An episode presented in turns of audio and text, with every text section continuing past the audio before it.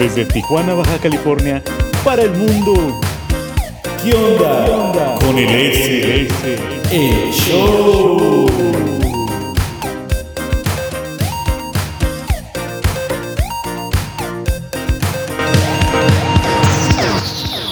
Con ustedes, su anfitrión preferido, el S.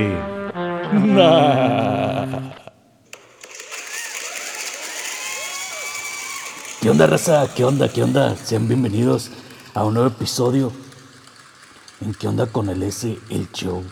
Órale, pues hoy les traemos una, un relato breve y corto, pero interesante y sustancioso. ¡Ay!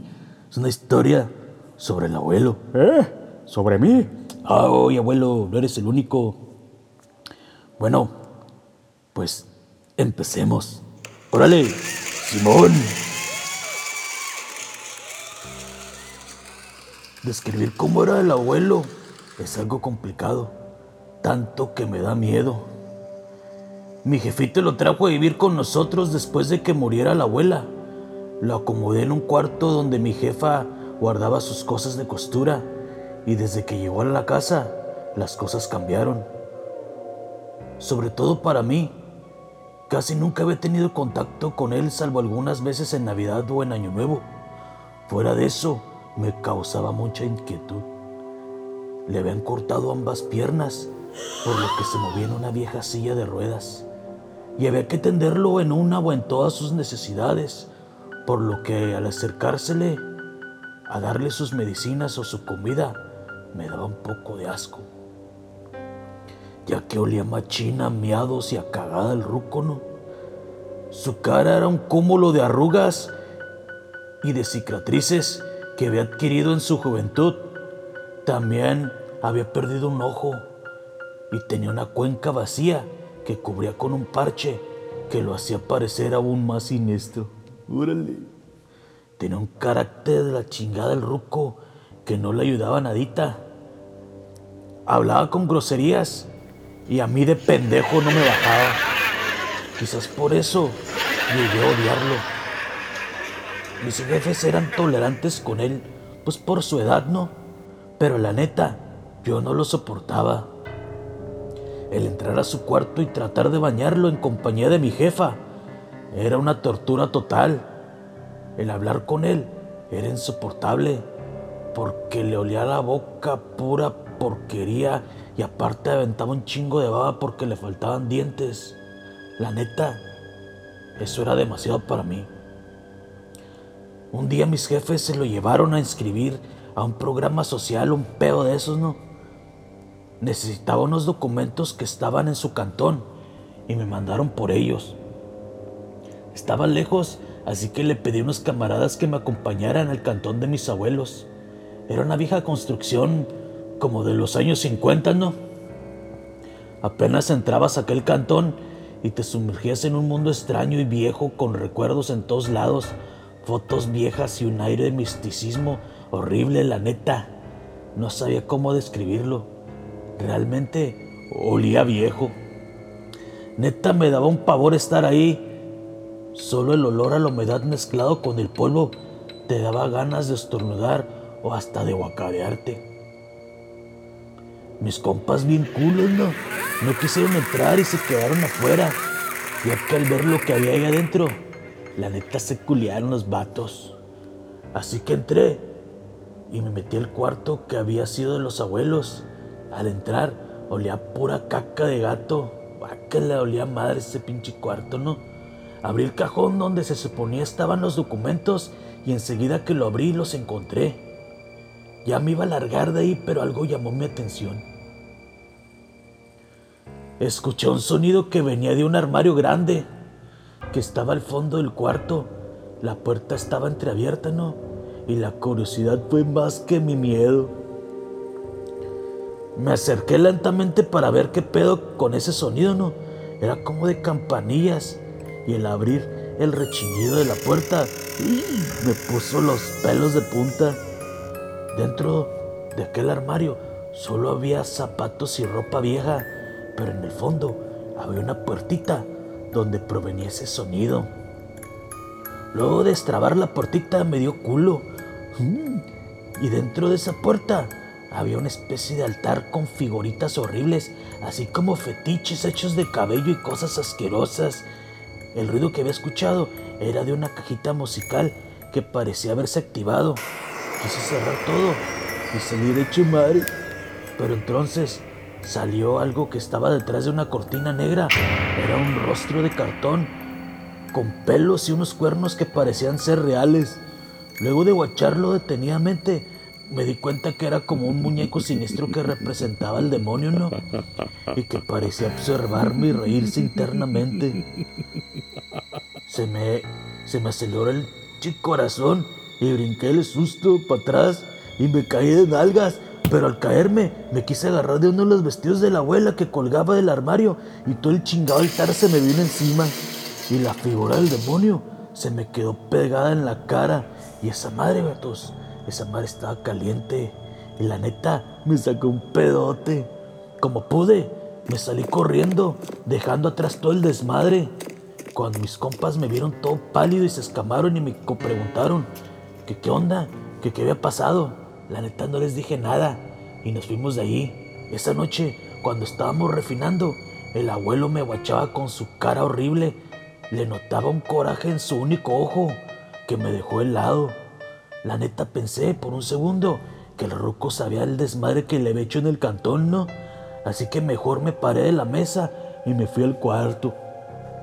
Más tarde por la noche, después de haber ido a ver a mi Jaina, ¿no? Me senté en la sala a guachar tele y me quedé bien jetón.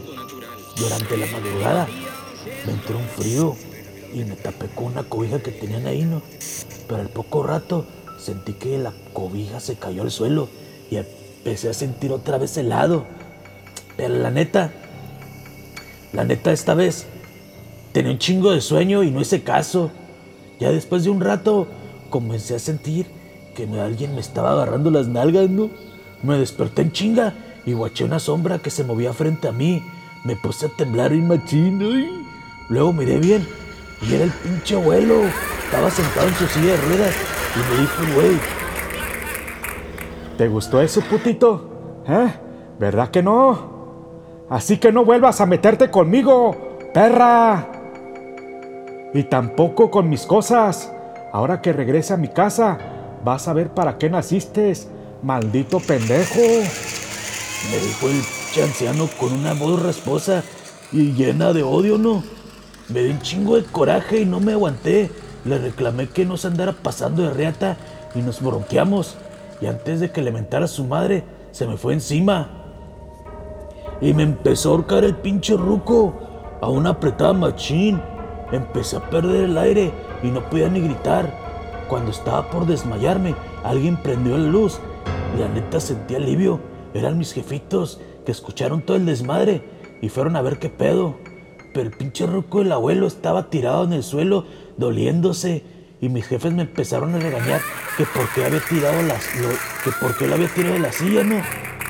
Yo todo madreado les quise explicar, pero pues la neta ni me hicieron caso. Esa noche ya no pude pegar ojo. Los días pasaron y la tensión iba en aumento, aunque el cherruco no me decía nada. Me guachaba bien feo. El güey y yo ya nos callamos de la madre, la neta. Así que ya no cenaba con la familia. Me la pasaba encerrado en el cuarto y evitaba encontrármelo. Un día mi jefa me reclamó y discutimos. Y con mi jefe y con mis carnales, pues las cosas no iban mejor, ¿no? El ambiente en el cantón se puso pesado. Y intuía que era por la influencia del pinche viejo, ¿no? Una noche mis jefes me despertaron, tan todos alterados. Pues el ruco se había puesto malo y lo llevaron al hospital en chinga. A mí la neta me valió madres y deseé que ya no regresara. Creo que era de madrugada y me desperté porque tuve una pesadilla, así que me levanté. Me fui a tirar una meda, estaba oscuro. Revisé que mis carnalillos estuvieran bien y me regresé a mi cuarto. Estaba agarrando el sueño cuando sentí que algo se me subió Escuché un susurro en el oído que casi me cago en los calzones. Incluso sentí el aliento cálido que me hablaba y me decía, aquí te espero. Abrí los ojos en chinga y salté de la cama para ver qué pedo. Estaba bien oscuro y no podía ver nada. Prendí una de las lámparas y no había nadie en la habitación. Intenté calmarme, pensando que no era nada, nada más que mi imaginación resultado de la pinche pesadilla, ¿no? En ese momento escuché que algo venía de la entrada del cantón y me paré en chinga y fue a ver qué pedo. Andaba todo pánico, así que fui encendiendo las luces por donde iba pasando. Cuando llegué a la sala, todo estaba en silencio y tranquilo. Me fui de regreso al cuarto y me dije que todavía era un maltripeo por culpa del abuelo, que quería seguir fastidiándome, ¿no? Pero casi llegando a mi cuarto, vatos, al fondo del pasillo, me quedé helado al ver una sombra ahí parada. Era un cabrón parado ahí en el fondo del pasillo. La luz de mi cuarto apenas iluminaba el pasillo. La neta empecé a sudar frío. Me latía en chinga el corazón. Me empezó a doler la garganta de un grito que tenía atorado y que no podía salir. Cuando traté de enfocar mis ojos, vi que la sombra que estaba ahí parada, era mi abuelo. Era imposible. Pero tenía ese maldito rostro lleno de odio. Su ojo lleno de sangre me miraba con una mirada asesina. Eso me puso a temblar más. Cerré los ojos y me miedo del susto, atos. Cuando lo sentí venir hacia mí, empecé a oler esa es que lo caracterizaba a mierda y orines rancios. Pasó un rato y el silencio me invadió, pero agarré el olor y abrí los ojos y ya no había nadie, pero esa sensación horrible no me dejó. Caminé despacio hacia mi cuarto y escuché una risa extraña detrás de mí. Era como un susurro garraspiento. Quise voltear a ver qué pedo, pero cuando levanté la mirada tenía enfrente a mí aquella figura de cartón con cuernos y pelos, el mismo que había visto en el cantón de los abuelos, pero esta vez parecía más real y se movía. Los ojos saltones sin párpados me miraban y su sonrisa pintada sonaba burlona. Corrí en chinga al cuarto de mis carnales y me tapé con las cobijas, como si eso me fuera a proteger de aquello que estaba en la casa. No podía pensar en nada. Intenté recordar en alguna oración, pero la neta me la pasaba texteando en la misa, ¿no? Empecé a perder el aire y de pronto Sentí que una mano me jalaba la sábana, Batus. Empecé a patalear en la desesperación. Escuché que decían mi nombre. Abrí los ojos y miré que eran mis jefes. Es que estaban tratando de calmarme y me dijeron que solo había tenido una pesadilla. Miré a mi jefa algo rara y a mi jefe también. Parecía que había llorado mi jefita, ¿no? Le pregunté qué había sucedido y mi jefe me dijo acá con la voz entrecortada, es abuelo. Murió hace unos momentos en el hospital. Eso me puso los pelos de punta al recordar lo que me había pasado. Estaba todo empapado de la mierda que me había echado, ¿no? Y el ambiente aún olía a la peste del abuelo. No les quise decir nada a mis jefes de lo que me había pasado para no agobiarlos más. Intenté encontrarle una explicación a todo lo que había pasado, pero aún no, pero aún tenía la sensación de ese miedo y ese frío. Y supe que todo había sido real. Luego del funeral del abuelo, mis jefes lo cremaron, ya que esa había sido su petición. Sus cenizas ahora están en una urna en la sala del cantón y aún están a la espera de ser regadas en el patio de su casa, ¿no? El cual, para hacer más extraño todo esto, Atos, se quemó. El fuego quemó todo lo que había encontrado en la habitación y todo lo demás. Ahora, la neta, mejor me duermo con mis carnalillos y mis jefes me preguntan que por qué. Y yo la neta no les quiero contar nada. Pues porque no me van a creer. Pero vatos, a veces vuelo ese olor nauseabundo de mi abuelo a mi alrededor y esa extraña presencia del mal en las sombras de mi cantón. ¡Ay,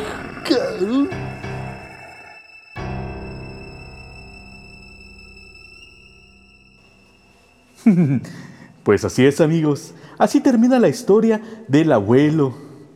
Órale, Simón, pues ahí está compas, este fue un nuevo episodio. Ya saben, si lo encuentran, se lo lavan y estén pendientes para más episodios aquí en su único programa, en qué onda con el S, el show. Órale, Simón.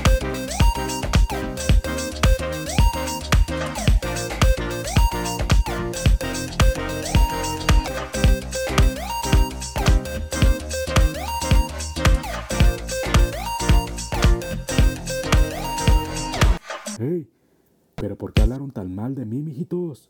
Ay, abuelo, no fue de usted. Hay un chingo de abuelos. Ay, le quedó el saco.